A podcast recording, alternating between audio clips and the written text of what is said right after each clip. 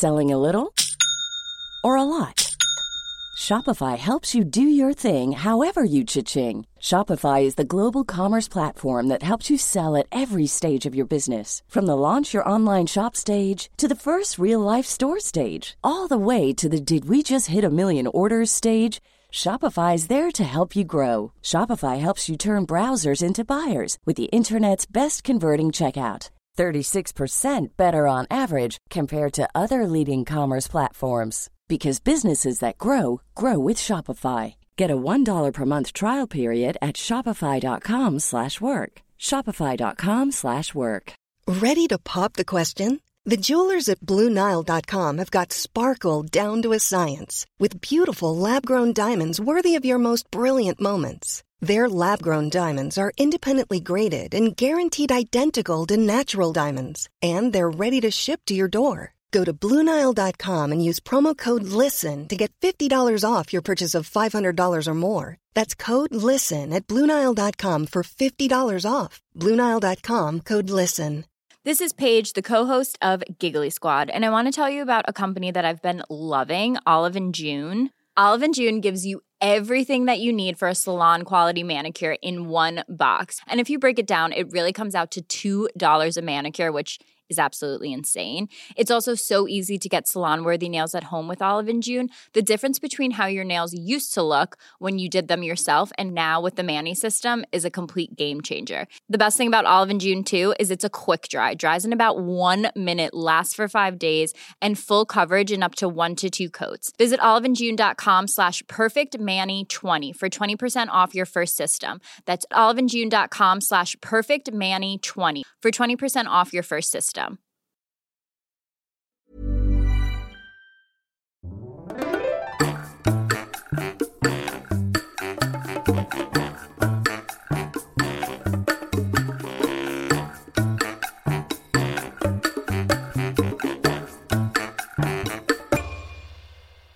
Hola, ¿qué tal? Esto es Dos con Todo. Yo soy David. Y yo soy Ana. ¿Alguna vez te has preguntado cuánta basura generas o a dónde va? Mm, pocas veces. La verdad es que es del tipo de cosas que yo no pienso con regularidad. Solo saco la basura, sé que van a venir a recogerla y se acabó. Pues en este episodio vamos a hablar un poco del proceso de la basura. En forma muy simple vamos a decir cuánta basura generan las personas en Ciudad de México, cuánta gente trabaja en la recolección de basura, a dónde se va, algunas soluciones que están queriendo dar y algunas historias interesantes que encontramos en línea. Mm, suena interesante. Decidimos hablar sobre la Ciudad de México porque, como ustedes saben, es una de las principales ciudades en México en cuanto a población. Hay mucha gente que vive allí. Entonces quisimos darles el escenario más grande y exagerado y ustedes pueden imaginar cómo es en un país tan grande. Actualmente cada persona de Ciudad de México produce alrededor de 1.7 kilogramos de basura cada día. Wow, 1.7 kilogramos. Y el promedio de las personas en otras ciudades, ellos generan 1.3 kilogramos, lo cual también es mucho en un día. Es mucho, pero bueno, estás hablando tal vez de un 20% menos. Mm, es, es interesante pensar, quizá en la Ciudad de México la gente compra cosas que vienen con cosas que tenemos que desechar más rápido, ¿no? Mm, es una buena teoría. Y en Ciudad de México se cree que la gente no separa correctamente la basura y que entonces tenemos un problema por reciclar. Ustedes saben, está muy de moda este tema de reciclar y de producir menos desechos, pero en realidad el problema en la Ciudad de México no es tanto que no separen la basura o que no reciclen, sino que no tenemos espacio para poner la basura ya. Es decir, somos una ciudad llena de basura. Llena de basura, sí. Oh, wow. ¿Y te has preguntado cuánta gente trabaja en la recolección de basura? No lo sé, pero ahora que lo dices, debe ser mucha. Simplemente tú piensas en el señor de la basura como si fuera el señor que va a tu casa o pasa cerca de tu edificio de departamentos. Pero claro, tienes razón. Si hay un señor de la basura que pasa cada día o cada dos días cerca de tu casa, significa que hay muchos señores de la basura en toda la ciudad. Sí, y el dato más reciente que tenemos fue de hace dos años. La Secretaría de Obras y Servicios, que es la que se encarga del manejo de la basura, reportó que había 8.832 barrenderos. ¿Qué es un barrendero? Barrenderos son las personas que barren eh, en la calle. Con una escoba. Con una escoba. Normalmente las escobas que usan ellos no son como las que usamos en las casas, sino están hechas de ramas de árboles y esto les ayuda a jalar más bien la basura grande. Obviamente en la calle no tiene sentido barrer como en una casa, es decir, quitar el polvo de las esquinas y todo porque pues estás a la intemperie, hay mucho viento y el polvo se acumula, eso no no se va a eliminar, pero sí se van a quitar pues los plásticos, el PET, em, desechos de comida que pueda haber, algunas veces heces de animales, que por cierto eh, lo platicamos un poco en, el episodio de los animales, pero es muy mala idea dejar salir a tu mascota que haga sus necesidades y no recogerlo. Sí, y también había 10.000 carritos de basura los barrenderos en México usualmente traen un carrito de basura, que es como un bote de basura enorme, pero con ruedas. Sí, con ruedas. Y normalmente esto es como muy tradicional. Ellos ocupan el color naranja. Ah, no sé si es para que identifiques o puedas verlos desde lejos y corras y digas, ah, señor, mi basura. Pero es extraño. Todos en la ciudad llevan un pequeño bote, tambo naranja y su uniforme, uniforme es también naranja. Y también había 2.652 eh, unidades o camiones de basura, es decir, los camiones más grandes que pasan en diferentes zonas. Entonces, hay algunos lugares en México, en Ciudad de México, donde pasa el barrendero con su bote, pero también pasa el camión de la basura, las dos cosas, y yo no entiendo por qué.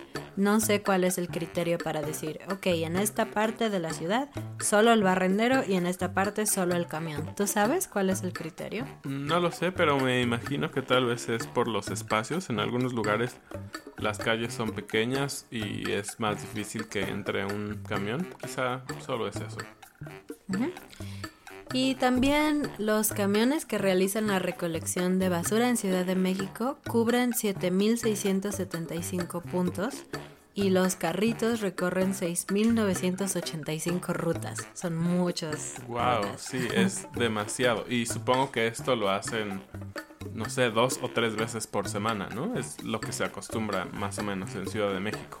Así es, según lo que sabemos, lo que algunos de ustedes nos han comentado, la basura a veces en Estados Unidos pasa solamente un día determinado y las personas tienen botes de basura grandes fuera de su casa en donde depositan la basura que van acumulando durante la semana y el camión toma el bote, lo vacía en el, en el camión y es todo. No hay como mucho contacto entre personas, los dueños de la casa y los trabajadores de la basura. Pero en México, específicamente Ciudad de México, es muy diferente. ¿Puedes decirnos cómo es? Sí, tú tienes que sacar la basura de, tu casa hacia el lugar donde va a llegar el camión o, la persona con el carrito de basura. Normalmente no hay un depósito general en donde tú pones tu basura.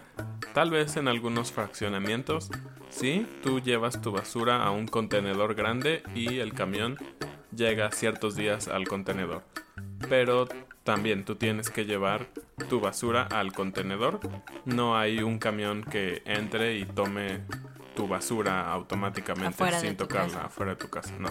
Aquí todas las personas tienen que interactuar, por así decirlo, con su basura. Sí, tradicionalmente llega un camión agitando una campana, entonces suena trin, trin, trin, y entonces las personas saben que el camión de la basura está allí y corren, toman su basura, bajan las escaleras o salen de su casa, se acercan al camión, le entregan la basura a los basureros y les dan una moneda, ¿no?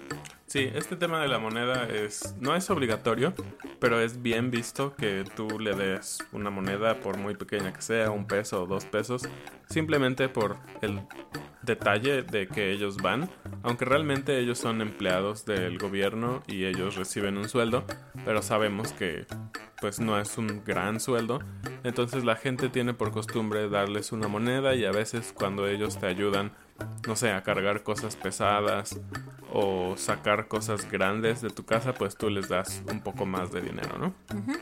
Y la otra opción, los barrenderos, cuando vienen en su carrito usualmente no tienen una campana, entonces ellos gritan, basura. Que es como lo que escuchamos al principio del episodio. Y si lo piensas, digo, para nosotros es de una manera común, ya estamos acostumbrados, pero si piensas un poco es bastante extraño que alguien pase afuera de tu casa gritando basura. No sabes si compra basura, vende basura o qué pasa con la basura. No, y además de eso, las personas, por ejemplo, el otro día estábamos de visita en casa de mis padres y el basurero gritó basura y siguió caminando y una señora salió por su ventana y gritó basura, basura, espéreme basura. Y es como, está hablando con una persona, no con la basura, ¿no? Pero automáticamente nosotros llamamos basura a la basura como tal, a el servicio de recolección, pero también a las personas que recolectan la basura. Y no es ofensivo, es... Sí, no es ofensivo, simplemente es como el objeto o la acción que estás tratando de hacer. O también es clásico de decir el de la basura, ¿no? Que para abreviar el señor de la basura. Pero sí, es, es de cierta manera extraño cómo usamos el lenguaje, eh, cómo personificamos las cosas para solo decir basura. Claro, porque no sé cómo sea en otros idiomas o en otros países, pero imagínate, sería muy ridículo decirle a alguien en inglés, hey trash, wait for me. O sea, no. Sí, creo que es ofensivo, de hecho, ¿no? Claro. Y ahora quiero decirles un poco de a dónde va la basura. En México hay diferentes lugares o tiraderos en donde se llevaba la basura, pero como ya comentamos, ya no es suficiente. Entonces ahora la basura está siendo llevada a otros estados. Pero hay algo muy extraño que sucedió en las afueras de Ciudad de México, en un lugar que se llama Santa Fe.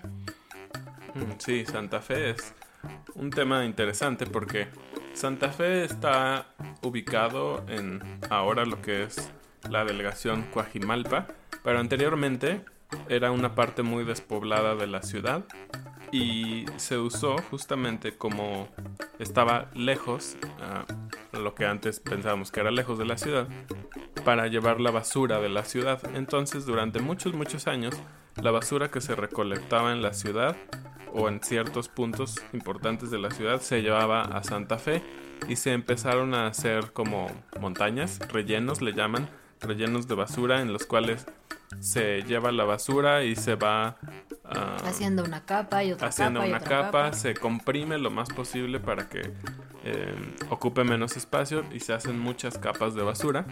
Y lo que sucedió, por alguna extraña razón, fue que la gente empezó a comprar propiedades en Santa Fe.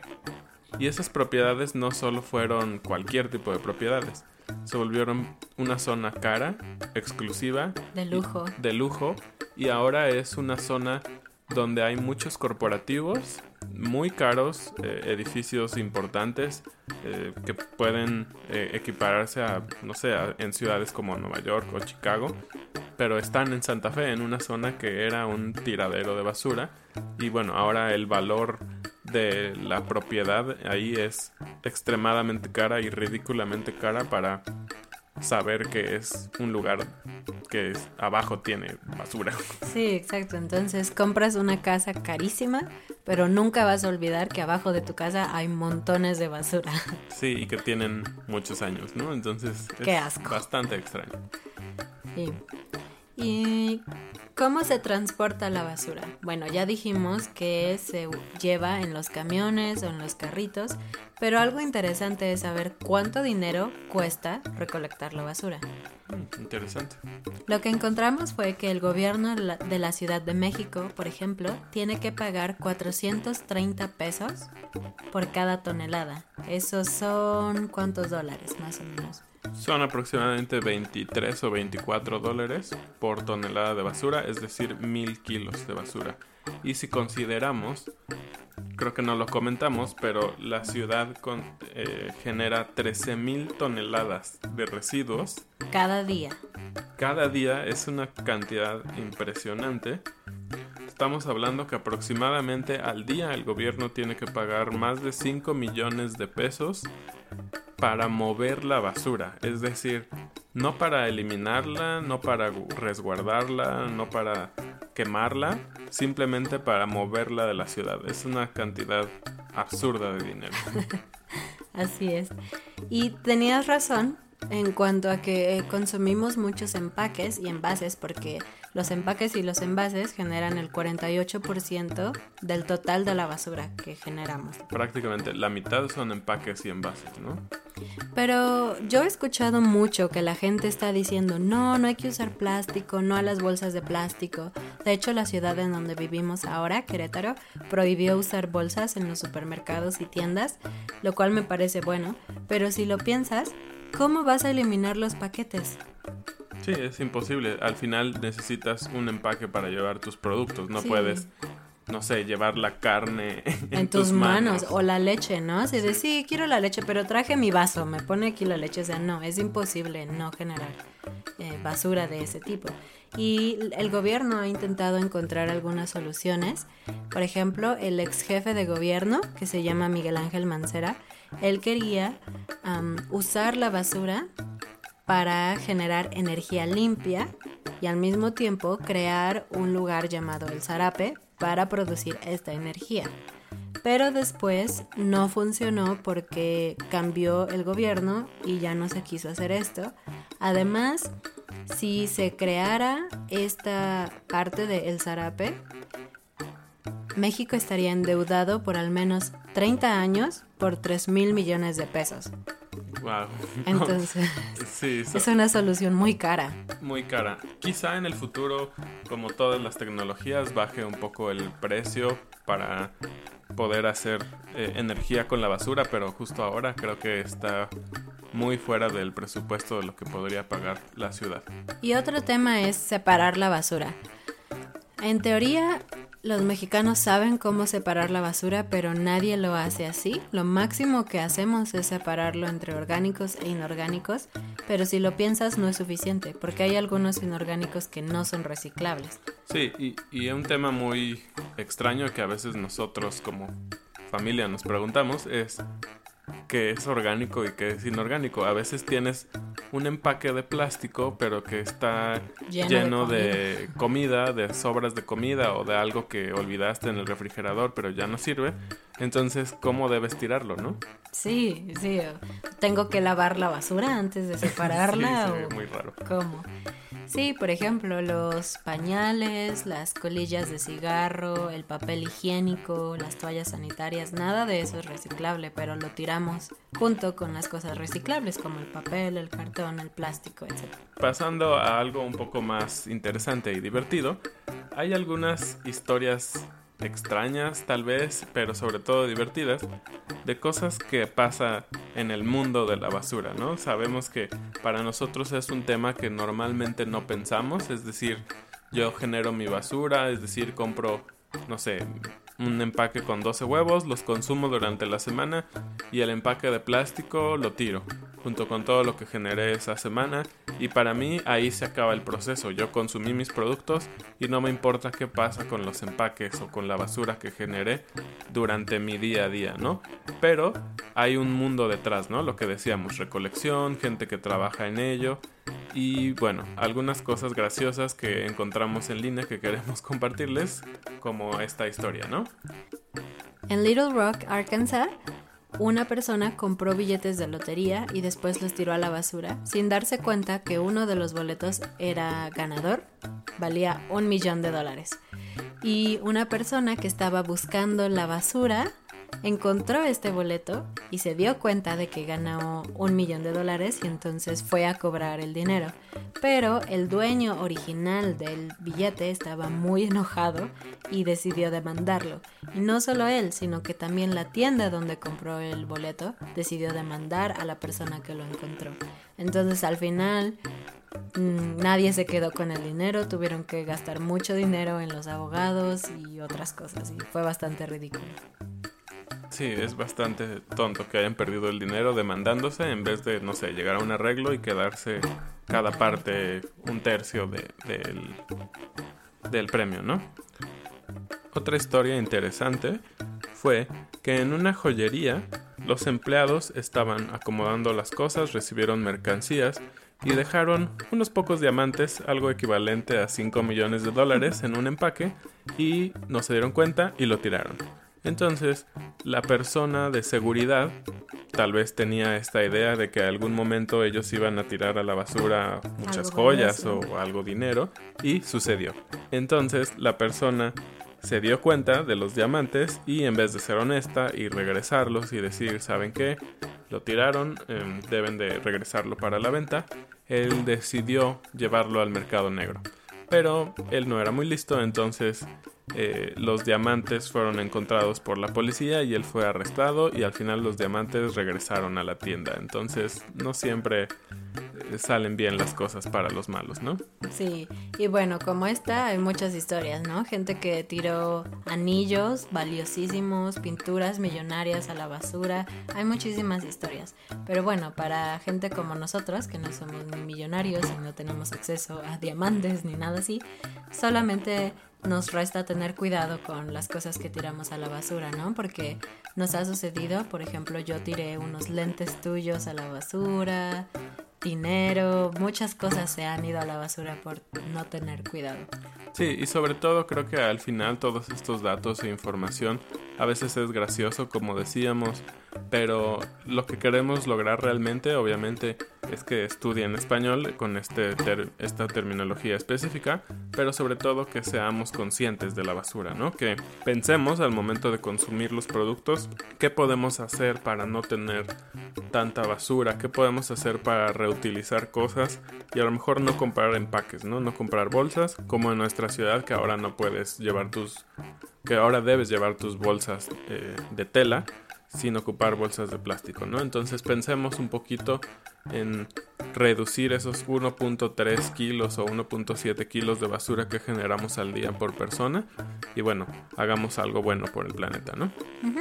Y para terminar, vamos a dejar algunos enlaces con canales de YouTube en español y son youtubers que nos hablan de cómo generar menos basura o cómo vivir una vida más sostenible y orgánica. Entonces, si les interesa y quieren aprender más vocabulario, pueden escucharlos.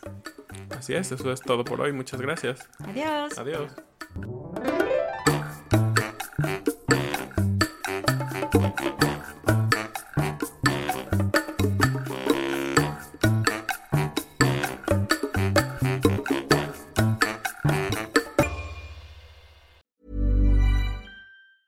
Even when we're on a budget, we still deserve nice things. Quince is a place to scoop up stunning high-end goods for 50 to 80% less than similar brands. They have buttery soft cashmere sweaters starting at $50, luxurious Italian leather bags, and so much more. Plus, Quince only works with factories that use safe, ethical, and responsible manufacturing. Get the high-end goods you'll love without the high price tag with Quince. Go to quince.com/style for free shipping and 365-day returns. Even when we're on a budget, we still deserve nice things. Quince is a place to scoop up stunning high-end goods for 50 to 80% less than similar brands. They have buttery soft cashmere sweaters starting at $50, luxurious Italian leather bags, and so much more. Plus, Quince only works with factories that use safe, ethical, and responsible manufacturing. Get the high-end goods you'll love without the high price tag with Quince. Go to quince.com/style for free shipping and 365-day returns. Mom deserves the best, and there's no better place to shop for Mother's Day than Whole Foods Market. They're your destination for unbeatable savings, from premium gifts to show-stopping flowers and irresistible desserts. Start by saving 33% with Prime on all body care and candles. Then get a 15-stem bunch of tulips for just $9.99 each with Prime. Round out Mom's menu with festive rosé, irresistible berry chantilly cake, and more special treats. Come celebrate Mother's Day at Whole Foods Market.